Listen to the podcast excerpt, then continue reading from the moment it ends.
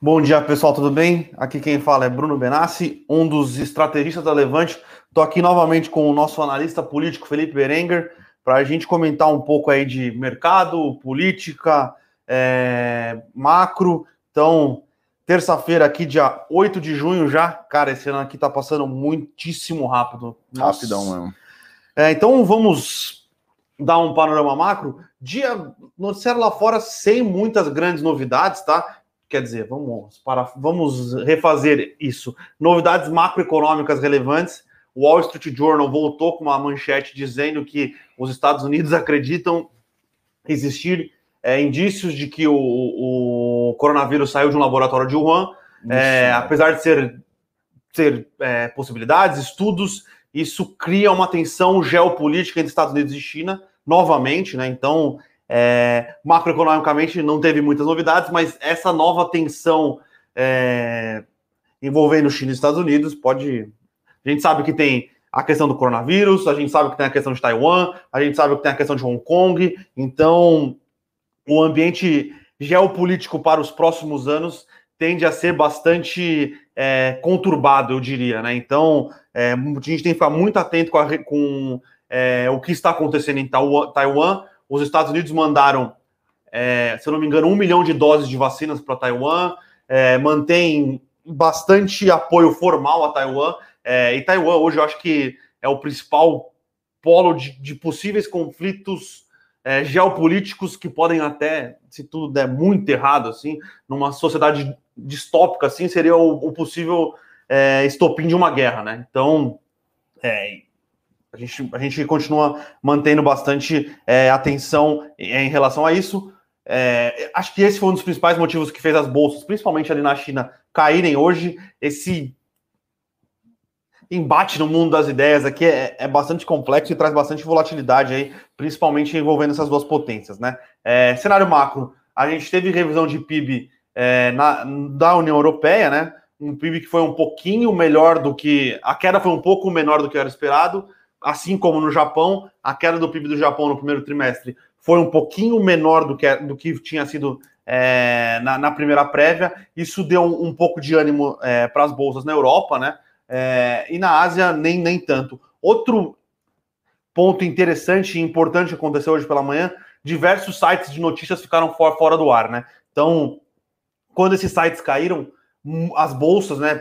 As bolsas na Europa deram uma diminuída e os futuros dos Estados Unidos começaram a operar no negativo. Porque, como a gente sabe, nos últimos dias aí, é, tem acontecido muitos ataques hackers. Teve o um ataque hacker é, no oleoduto nos Estados Unidos, teve um ataque hacker às plantas da JBS nos Estados Unidos. Então o pessoal ficou sem entender se foi um ataque hacker ou não. É, bem na verdade, a gente não sabe, mas parece que o, o, os, o, os portais de informação eles voltaram a operar normalmente. Então caiu Bloomberg, caiu CNN, é, caiu a Twitch, caiu uma, uma, uma porrada de coisa é, e o mercado ficou, puta, será que é mais um ataque hacker? Será que não? Então, é, a gente vive num mundo tão complexo que várias coisas acontecem e é um mundo com, com tanta informação sendo gerada ao mesmo tempo que mesmo sem entender o que está acontecendo, é, o mercado toma uma decisão ou não e aí ele acaba é, parando, pensando e tomando uma, uma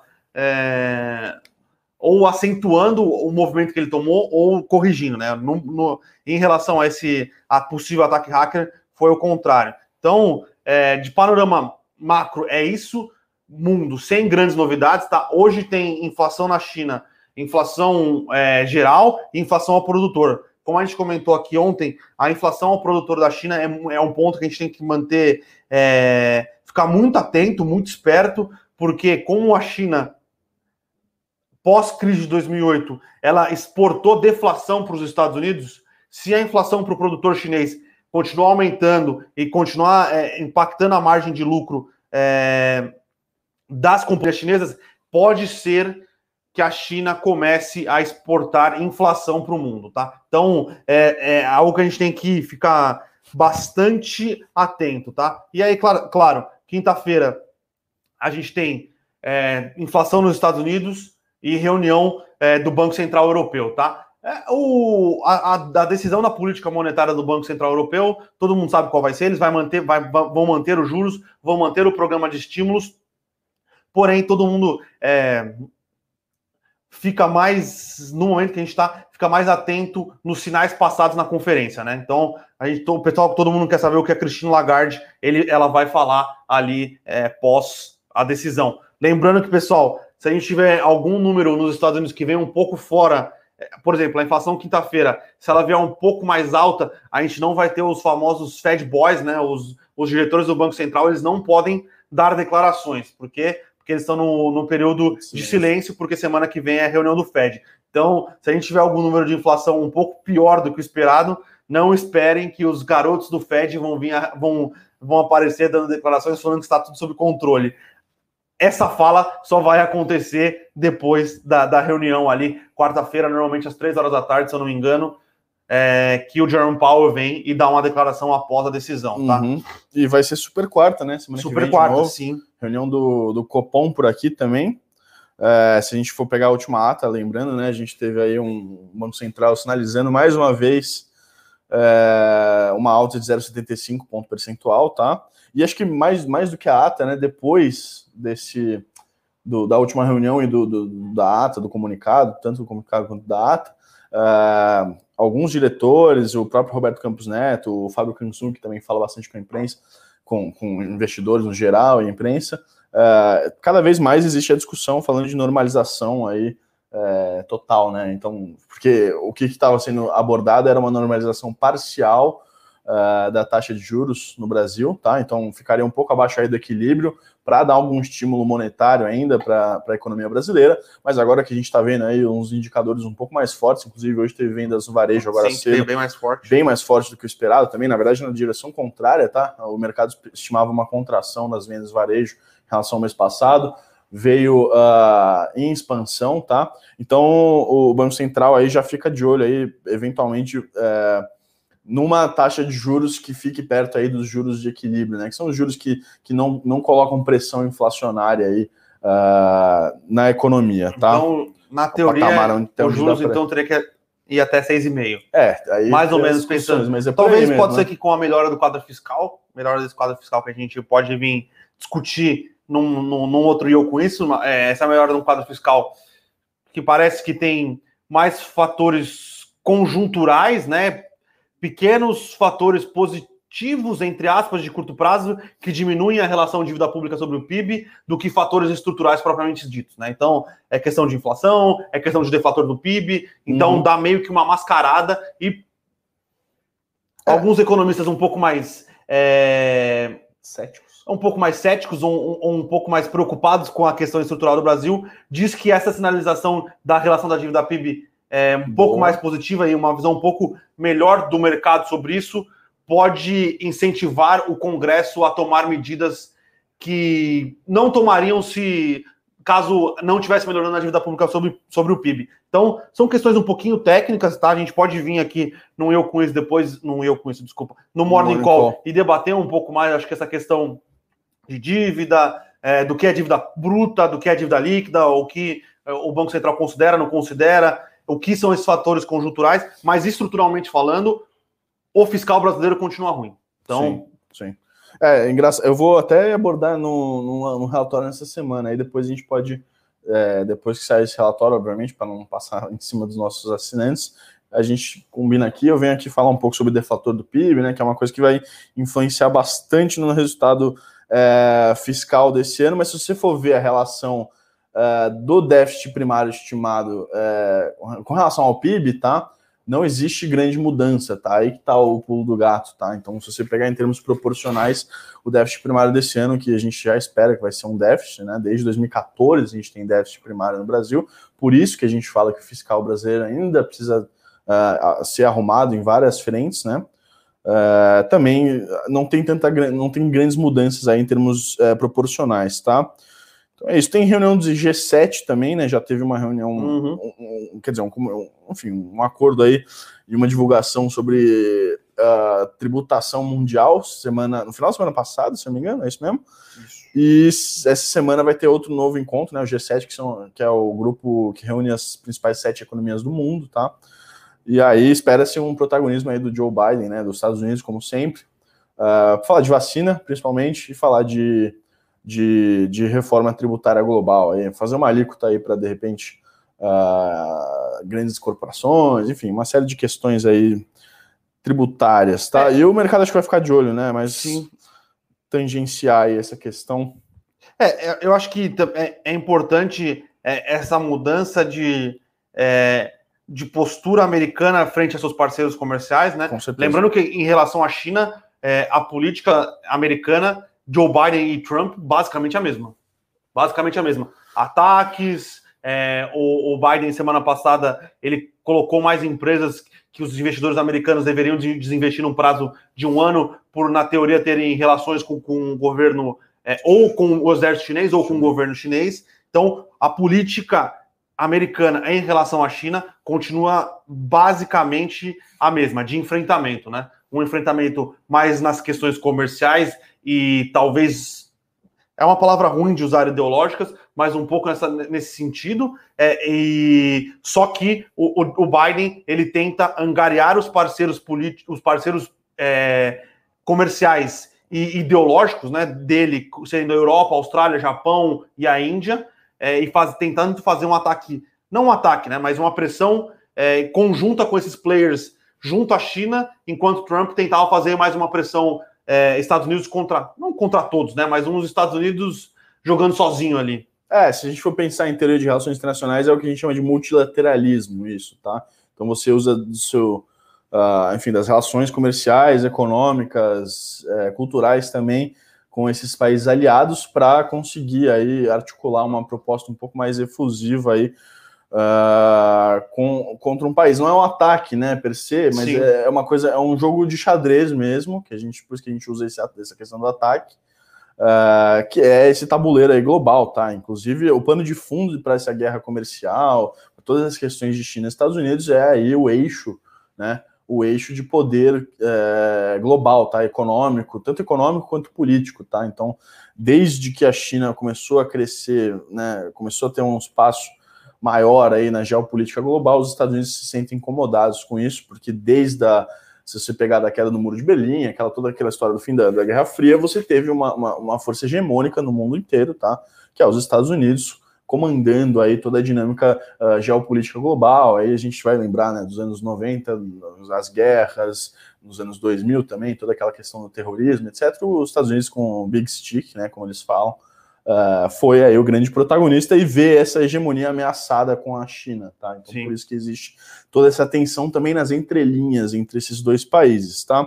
Uh, vamos, eu vou só falar só um pouco. Bate um pouco sobre a eleição no Peru, né? Que acho que é uma, uma proxy importante do que pode, pode acontecer na América Latina como, como um todo nos próximos anos, né? Não sei, não sei se você enxerga como uma mudança do, do paradigma da América Latina, que acho que pós 2016 teve uma guinada mais para a direita uhum. e agora parece que é, volta a ter uma guinada um pouco mais para a esquerda aí com a eleição do do Castillo. Do Castillo, isso. Acho que é Pedro. Pedro Castillo, Castillo, Castillo, né? Uh, eleição super apertada, tá? Inclusive, acabei de abrir aqui a, a, a sua adversária, Keiko Fujimori, que é, é neta ou, ou filha. Ela é filha. Ela, é, ela é filha, filha do, do, do, do, Fujimori, tá? O Fujimori foi um, um, um, ditador aí no Peru por um bom tempo, depois foi envolvido em escândalo de corrupção, e enfim. É... Inclusive com o Oderbrecht. Exato, exatamente. E, e, enfim, as eleições aqui eu não tenho, eu não peguei o resultado aqui, mas enfim, é coisa de margem de 0,5 ponto percentual. Foi bastante tá? apertado. É uma coisa, uma loucura. É, a gente viu a apuração ontem andando, tá? Os últimos 10% aí que fizeram essa virada. A Keiko estava na frente. E aí, uma coisa que é engraçada são, dois, são duas posições bastante é, é, antagônicas no espectro político, se a gente for pensar em termos de é, economia, é, é, que mais? Política de Estado, Tudo, etc. Né? Mas, socialmente falando, em termos de, de costumes, não, em costumes, costumes também os dois são muito parecidos. Então, por exemplo, a pauta do aborto, os dois são radicalmente contra. uh, etc. O que, o, que, o que desmistifica né, essa, essa questão de, de, ser progressista é de um lado e, e ser reacionário tá do outro. Enfim, as coisas são muito mais complexas do que parecem, tá?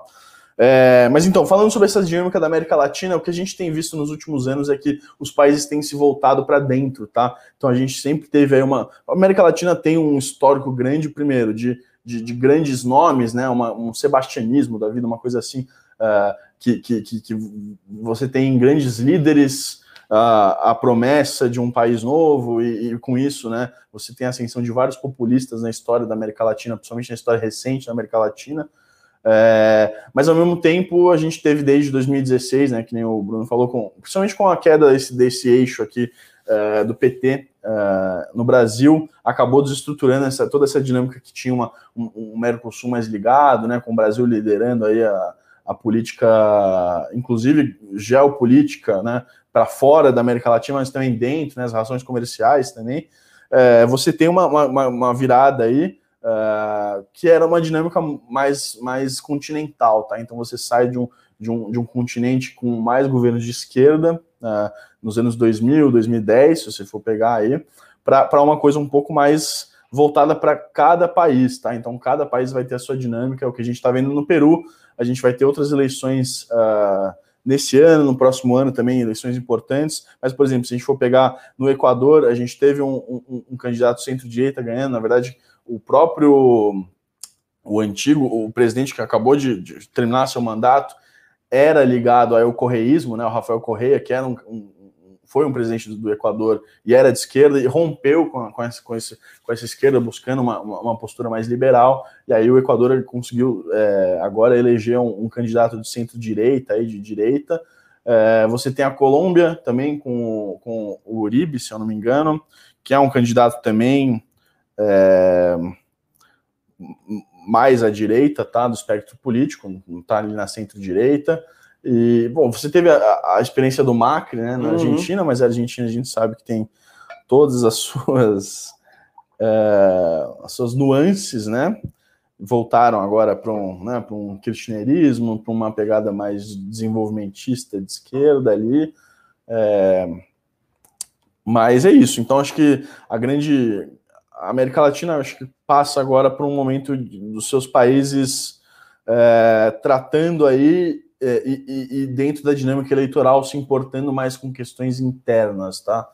Então uh, você teve uma série de manifestações nos últimos anos, mas manifestações em dinâmicas uh, regionais, tá? Então a reforma tributária na Colômbia é uma dessas. Você teve no ano passado uma série de manifestações no Equador, uh, no próprio Peru também da questão indígena, enfim, várias, várias coisas acontecendo aí. Obviamente, não, a gente não passa, é, não fica entediado na América Latina, tá? A gente sabe que é um ambiente uhum. bem efervescente, certo?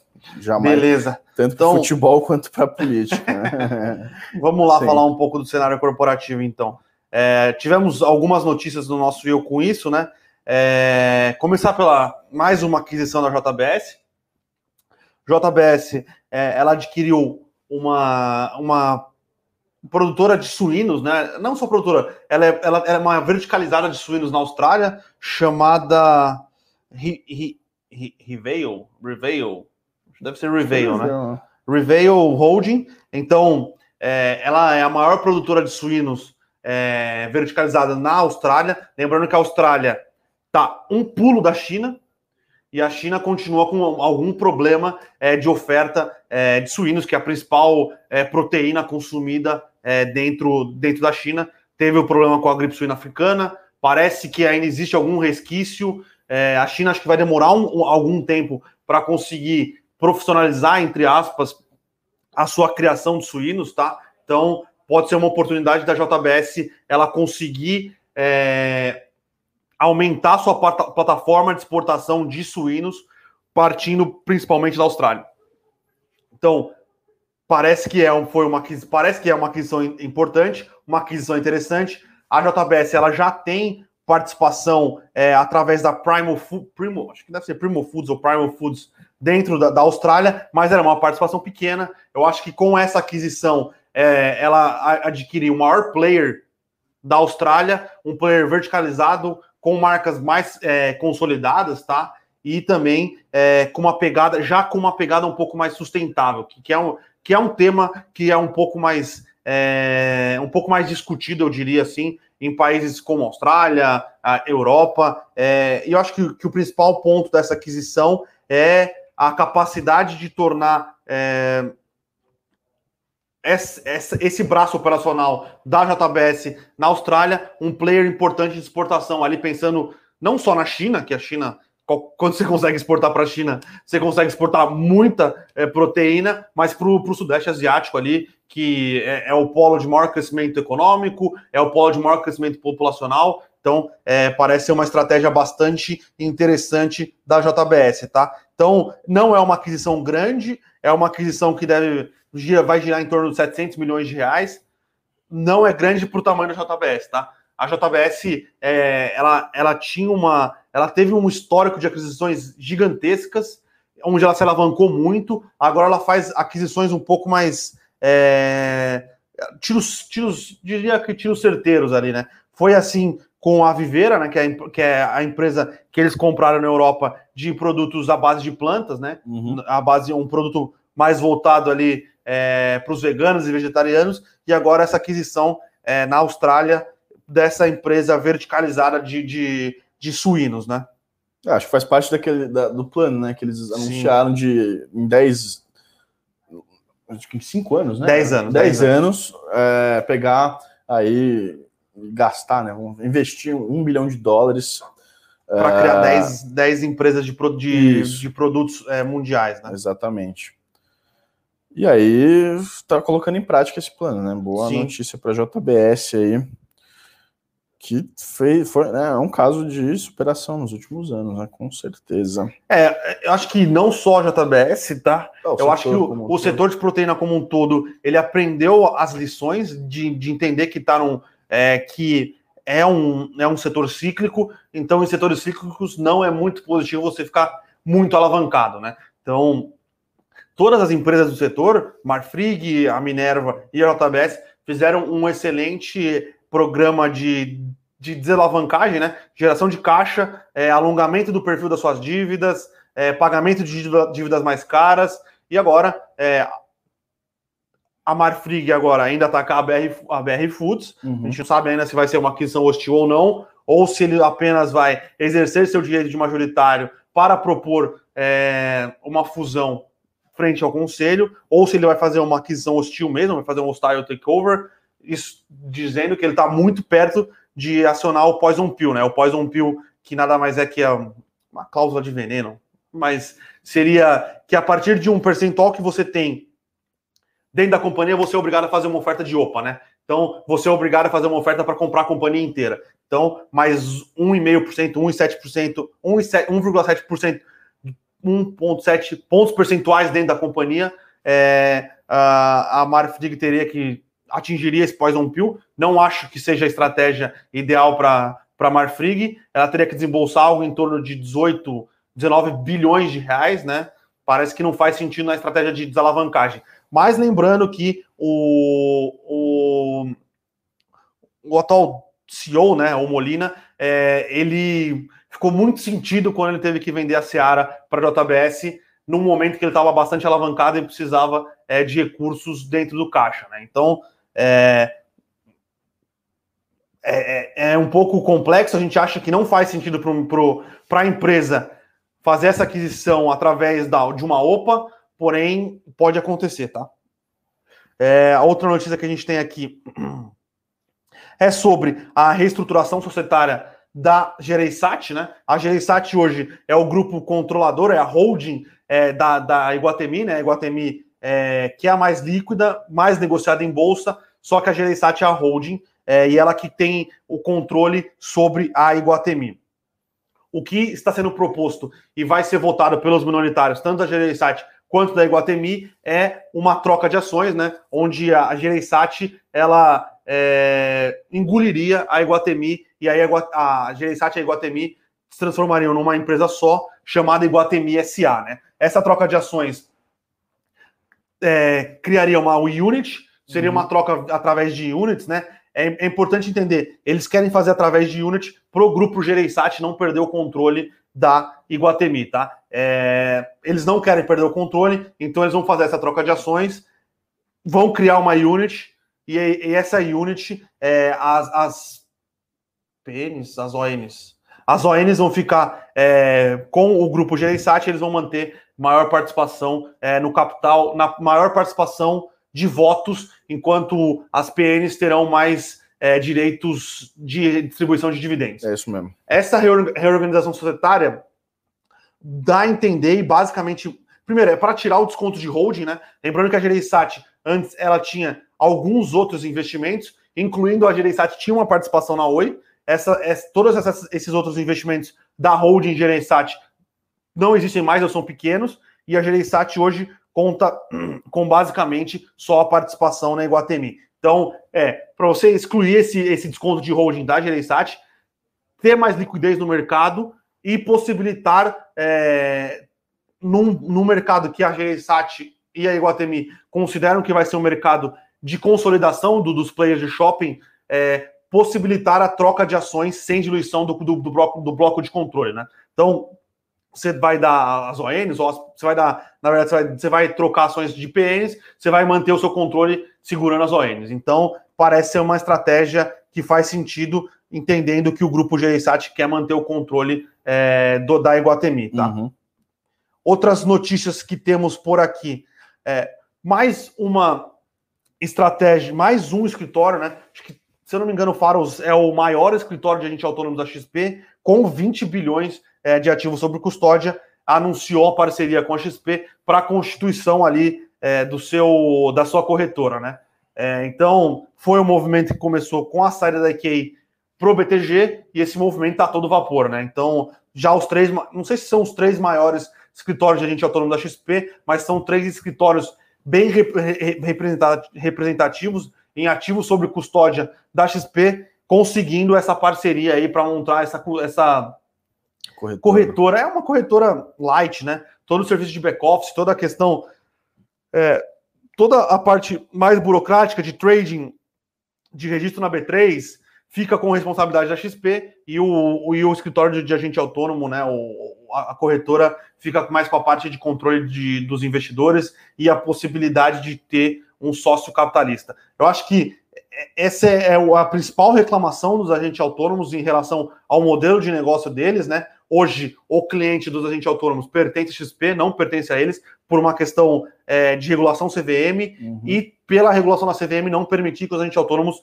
tenham um sócio capitalista, né? Então, é, dificulta a geração de equity dentro dos escritórios de agente autônomo e a saída, que foi a saída que foi desenvolvida pelo BTG com o EQI, parece fazer sentido agora, né? Então, você cria uma corretora light, né?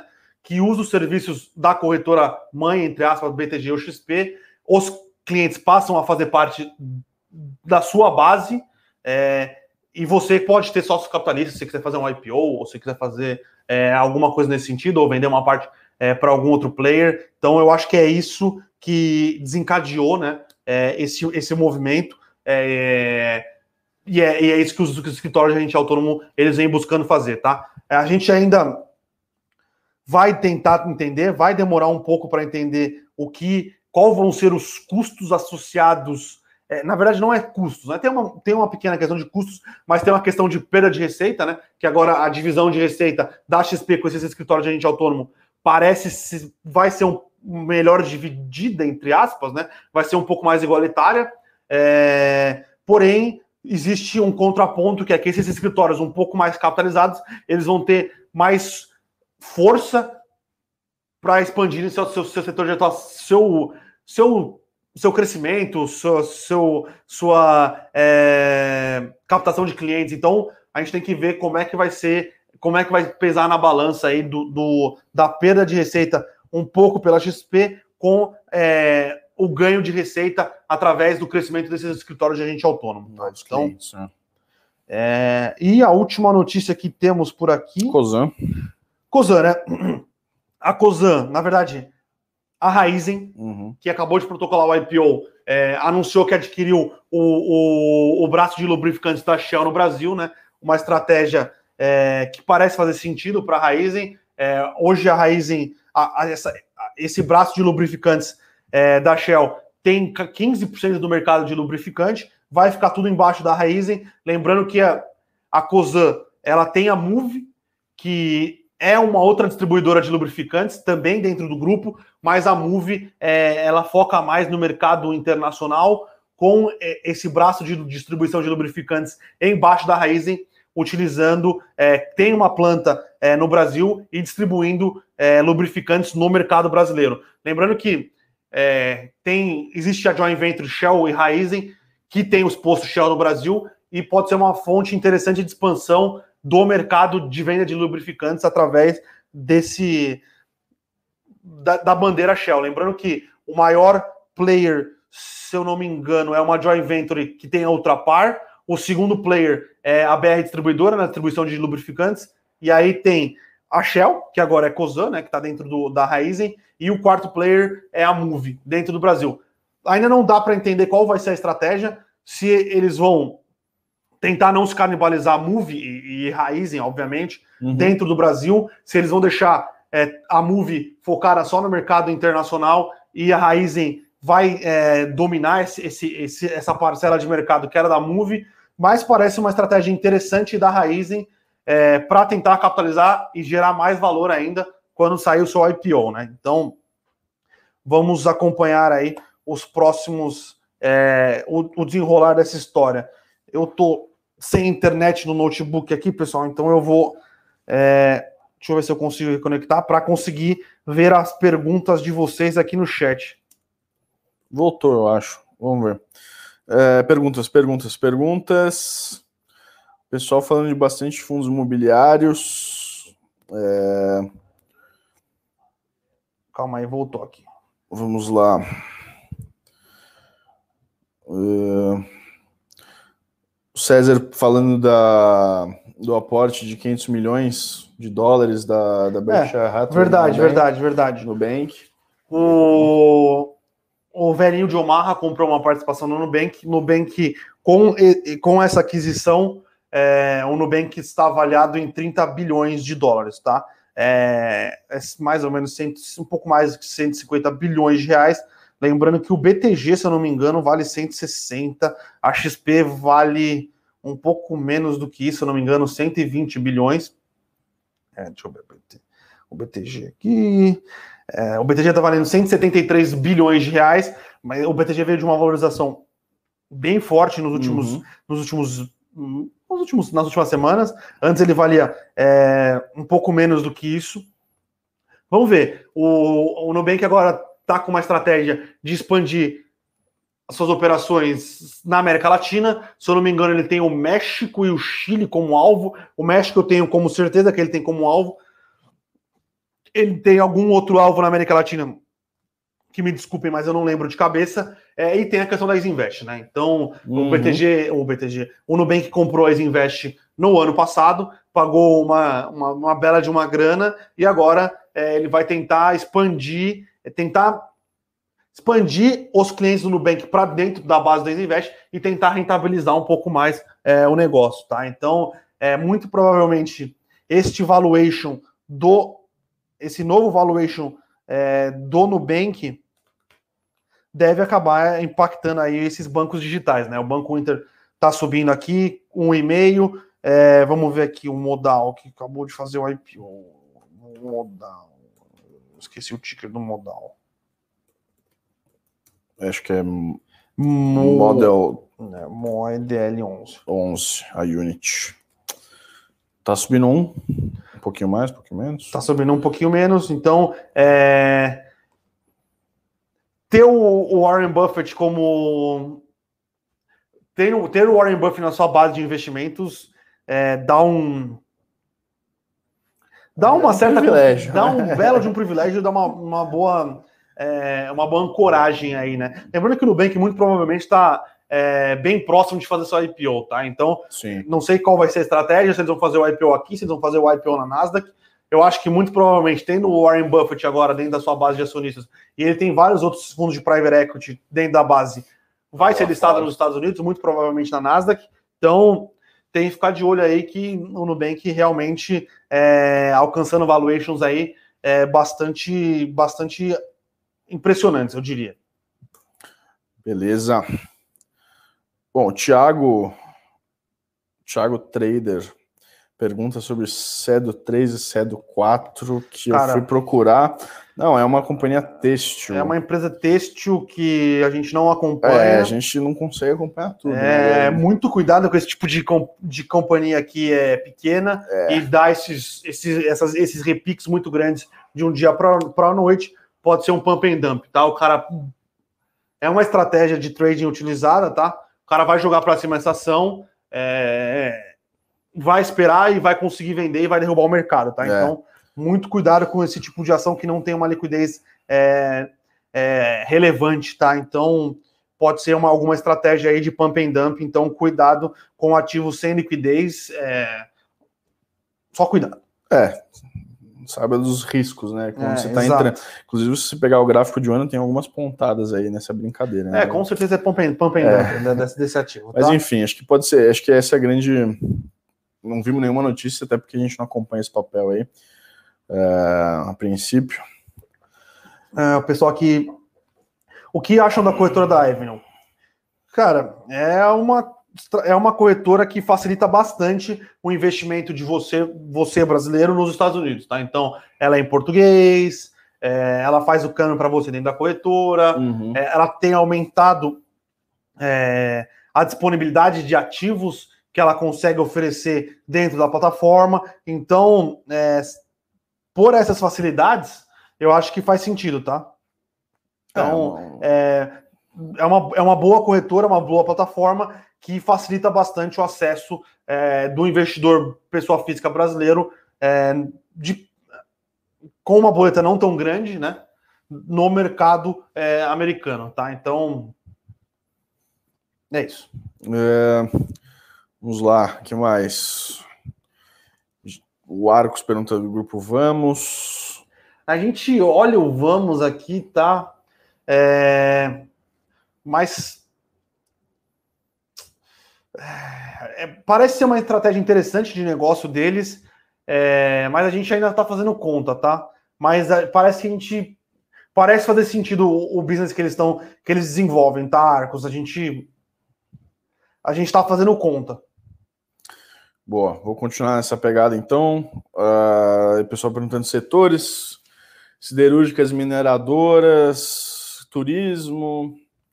É, a gente tem visto é, CVC, é, bastante, CVC Azul, Aéreas, a né, Gol subindo bastante nos últimos tempos. E obviamente é isso, tá tudo envolto aqui na questão é, da volta. É, a normalidade. A volta da normalidade e a volta do turismo, tá? Então, é, eu ainda tenho, eu sou um, talvez um pouco cético com o CVC, pensando nos problemas contábeis que eles tiveram nos últimos anos e entendendo que a companhia ela demorou no seu processo de digitalização, tá? É, ela é uma companhia é, que tem uma parte digital ainda um pouco fraca, ela tem uma exposição relativamente grande na Argentina, que sinceramente é um país que a gente vê continuando sofrendo nos próximos anos, anos a fio aí. Uhum. É, mas é isso, tudo tem preço, né? Então parecia estar bastante amassada,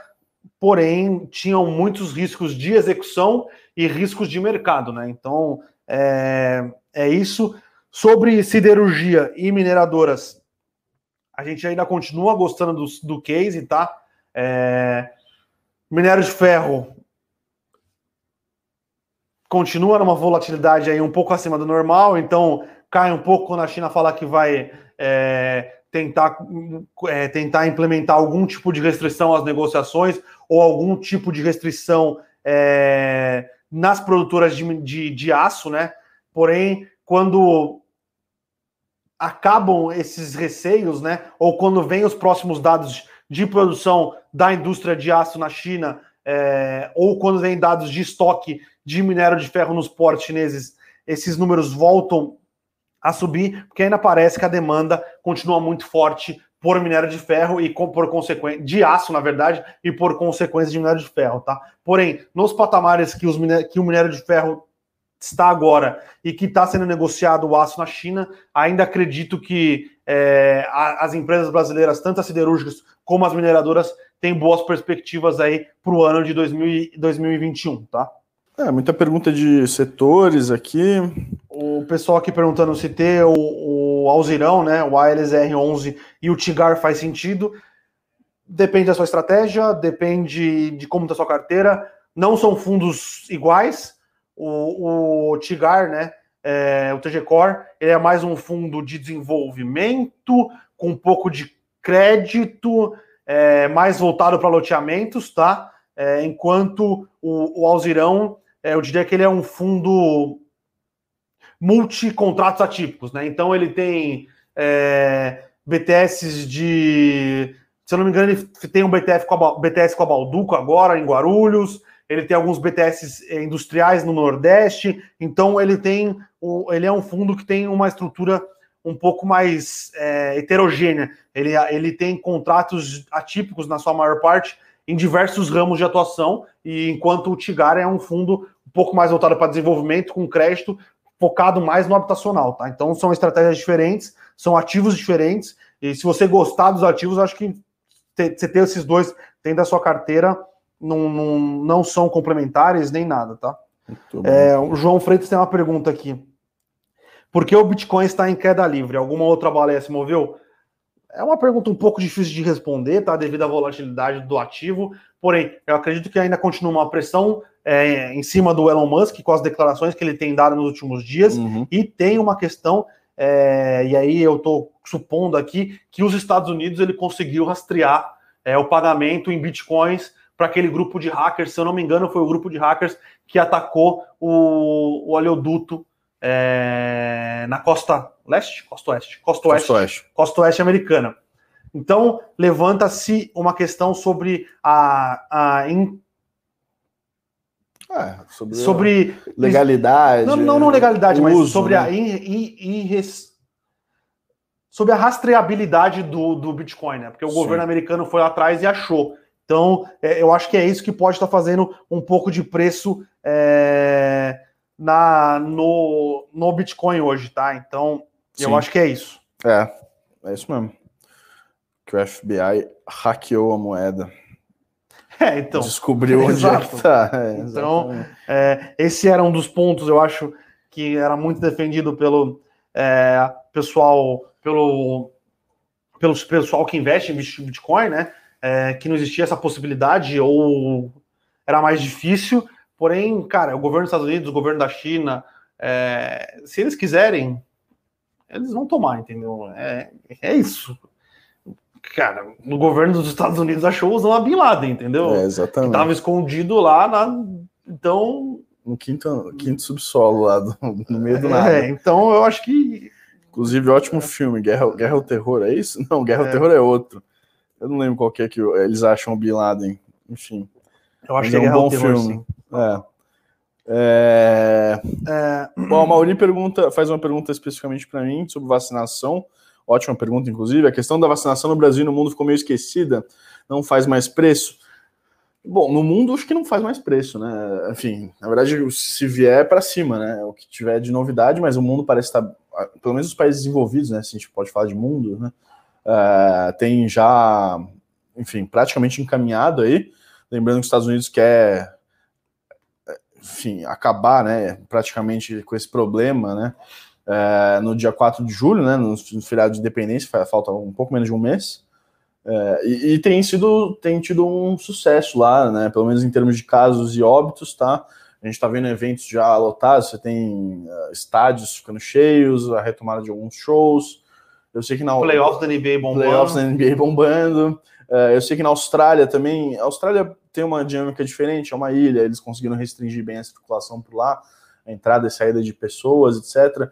A Austrália também a questão está bem encaminhada, aliás, nunca teve grandes problemas com Covid. A Europa também, o Reino Unido também já está voltando à normalidade. Uma coisa, tá? O Reino Unido ele ia, ia liberar geral Free for All, dia 21 sim, de junho. É, existe uma discussão na, do Boris Johnson, né? sobre se ele realmente vai dar este passo um pouco maior, porque eles estão preocupados no Reino Unido com a variante indiana, Sim. que ao, que ao que alguns estudos indicam é mais é, infecciosa, é mais contagiante, então é, tem esse, esse, pequeno ponto envolvendo só o, o, o Reino Unido. É, tá? e acho que sempre tem a questão, assim, tem sempre uma parcela da população que não quer se vacinar, tá? Isso aí é um problema de saúde pública também, no limite. Os Estados Unidos, inclusive, tem dado cerveja, né? Um monte de coisa, ingresso, ingresso de, de, jogo, ingresso de jogo, enfim, uma série de até dinheiro em alguns casos para você se vacinar, série de incentivos aí para você é, se vacinar, porque no limite isso aí na ponta vai, né? No, no limite, no limite economizar dinheiro, evitar maiores frustrações de receita, tanto na economia quanto para o próprio governo, tá? É, e no Brasil, acho que as, as perspectivas são obviamente melhores, tá? Para esse segundo semestre. A gente tem aí um ritmo né, um pouco próprio, né? Diferente. A gente começou um pouco depois a vacinar, tá? Mas a gente já chegou ontem, inclusive, chegou a 50, 50 milhões, milhões de, doses. Né, de doses aplicadas. Então, pelo menos a primeira, né? Isso, isso é praticamente 25% é. da população. Sim, 75 milhões no total, sendo isso, que 50 milhões isso, na primeira dose e 25 isso. com as duas, né? Por aí. E, e, então a gente começa a ter aí um, uma perspectiva um pouco melhor. Eu acho que se você quiser entender exatamente é, o sentimento do mercado, legal olhar para a média aí de, de, doses aplicadas por dia. Se você pegar uma média móvel de sete dias, você vai ter uma, uma, boa, uma, boa, uma boa estimativa aí, tanto, tanto dos últimos tempos quanto desde o começo.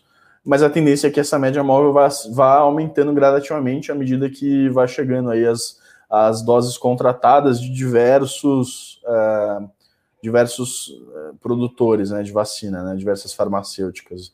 Fora a questão da, da, da, da, Provavelmente a Anvisa vai aprovar duas novas né, vacinas, a da Covaxin e a da a Sputnik V, que é da, da Rússia. A Covaxin, se não me engano, é da Índia. Ou da China, agora eu não lembro, mas acho que é da Índia. Então, assim, né?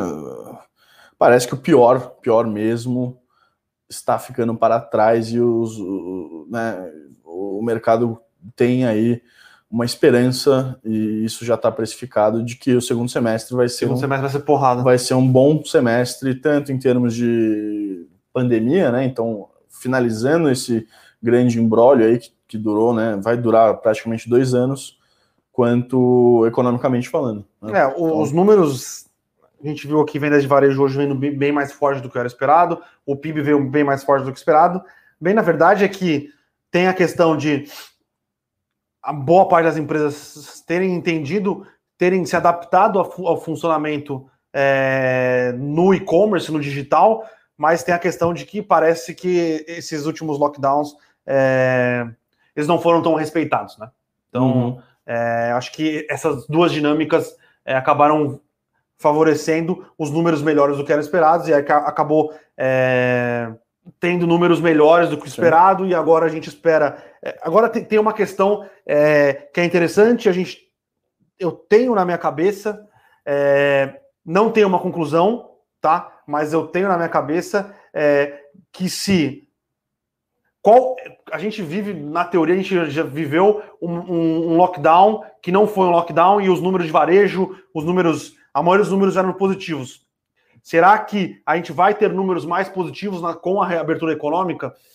Ou já, já, já, já adiantamos isso por não ter feito é, os lockdowns é, conforme foram feitos no ano passado? Então, é. entende? Entende, entende? Sim, sim, entende, sim. entende? É uma, é uma boa se tese. Claro, não sei se eu fui, fui claro. A questão é que é, em vez de ter um pico, né? Em vez de ter um pico, parece um que a gente já vai ter um, um crescimento um pouco mais. É, e se a gente for ver o, o PIB, por exemplo, por setor, a gente tem aí uma recuperação, obviamente, desigual, mas uma recuperação já dos setores nesse primeiro trimestre já, tá? No resultado desse primeiro trimestre já é notório aí uh, essa reação da economia brasileira, tá? Aí eu já vou fazer uma pergunta aqui do Adilson para você, senhores. Corremos o risco de um novo lockdown prejudicando as projeções econômicas? Não. Adilson, cara, é muito difícil é, eu, como economista, te dar uma previsão sobre isso, porque eu não sou infectologista. É, a gente não é, tem esse... É. Porém, e outra coisa, é difícil porque a gente não sabe se vai surgir mais uma nova variante, e essa variante, além de ser mais infecciosa, ela é mais letal. É... Porém, hoje, no cenário que a gente tem hoje, parece que não, tá? Mas é, vou pegar. É, é, difícil a gente conseguir prever, né? Pegar o estado de São Paulo, por exemplo, vai. A gente está nessa fase restritiva aí que a gente fala da fase de transição, na verdade, que o governo do estado é, implementou desde o começo de maio, tá?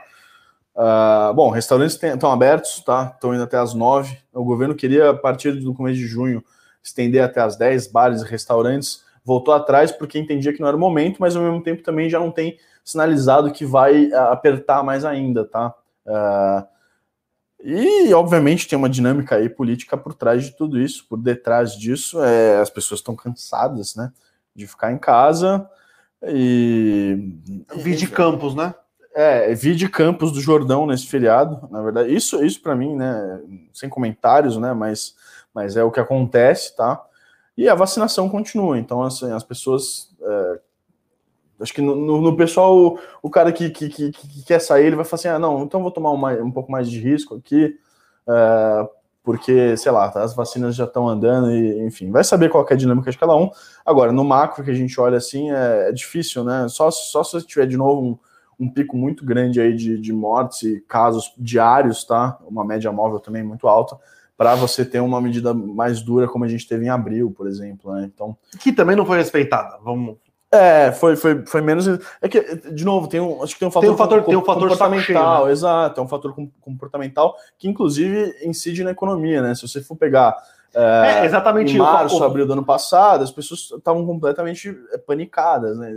Era uma novidade, era uma coisa muito que, que poucas. Né? Não, não tinha uma clareza qual eram os efeitos, os, os estragos, etc. A gente entrou em isolamento social forte, tá? Eu lembro de daqui passar aqui no Itaim, na Faria Lima, não tinha quase ninguém na rua. E hoje, mesmo com, né, com, essa, com, com, algumas medidas de isolamento, a gente tem tido um movimento muito maior naturalmente, Sim. tá? É, então acho que isso influencia também, né? Por não ser uma novidade, as pessoas, enfim, acabam não adiando tantas decisões, as tomadas de decisão que nem adiaram, por exemplo, no ano passado, é, no começo de tudo isso. E vou aproveitar aqui, o Elias Eduardo uh, falou aqui para a gente no chat uma notícia muito triste que a prima dele faleceu de Covid. Quero deixar aí também meus né? nossos né? sentimentos, uhum. um abraço, força para a família aí, que é infelizmente uma situação muito triste e a gente sabe que tem muitas famílias sendo afetadas aí. É, não, não é, não é para parecer que a gente não, não se solidariza sim, sim, é aqui, tá? Muito pelo contrário, a gente trabalha aqui com, com com todo afinco e, disposição para poder ajudar vocês aí no, no, que for possível na tomada de decisão de investimentos, que é uma coisa também que a gente sabe que sustenta aí o dia a dia nosso, de vocês e das famílias, etc. E é hora de cuidar um dos outros, tá, pessoal? Sim. Então, vamos até parar por aqui o Morning Call. Acho que... Vamos, já, bom, já tem uma hora, pessoal. Já tem uma hora já. Ficou umas perguntas aí pelo Sim. caminho. Amanhã a gente vai estar aqui, como sempre, pelo menos o Bruninho.